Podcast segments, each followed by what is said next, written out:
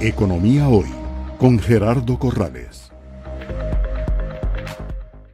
El famoso tema de la subcapitalización de intereses. A ver si lo logran ustedes explicar, que nuestros seguidores entiendan qué es esto de subcapitalización de intereses y cómo se está modificando, porque ya se había tratado, ya se había discutido, ¿verdad?, en la ley de fortalecimiento de las finanzas públicas y las reformas que se hicieron, y ahora vuelve a aparecer. Sí, señor, dentro de las acciones BEPS, ¿verdad? que eh, ha retomado la Organización para la Cooperación y el Desarrollo Económico, una de ellas es luchar contra el gasto financiero artificialmente creado. O sea, no todos los contribuyentes son corderitos brincando en la pradera, eso lo sabemos, ¿verdad? Entonces, hay gente que este, fabrica deuda para incrementar un gasto financiero un gasto deducible que no tenía antes. Entonces la legislación se anticipa a esto y dice, bueno, mire, no es todo el gasto financiero que se lo voy a aceptar.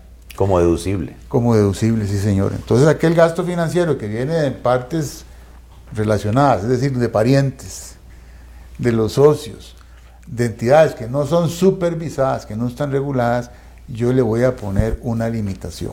Usted solo va a poder aprovechar originalmente el 30% de algo parecido a lo que sería el EVITA, que venía adelgazándose hasta llegar a un 20%. Y eso fue este, como se cumplió con esa acción BEPS concreta. Ahora, en este proyecto se quiere eh, levantar un poquito más la barra y decir, bueno, primero, esto se le va a aplicar a todos los préstamos.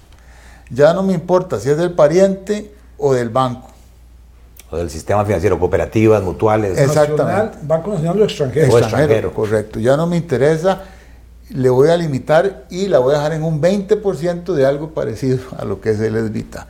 Entonces, si hay una restricción más severa del gasto financiero, que podría, como bien decía usted, pues comprometer, porque ahí puede haber capital de trabajo de la compañía, podría haber compras de activos productivos, etcétera, muchas cosas que resulta que el gasto financiero no me lo van a permitir. Entonces un poco la regla es paguen todos justos por pecadores, pero aquí esa es la, la dinámica y entonces sí hay, hay, un recrudecimiento de la regla.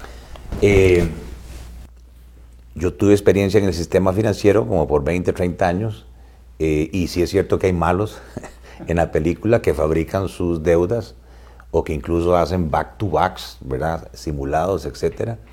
Eh, pero la mayoría de las empresas de este país es honorable y tienen un problema y es que muchas están con un nivel de endeudamiento relativamente alto.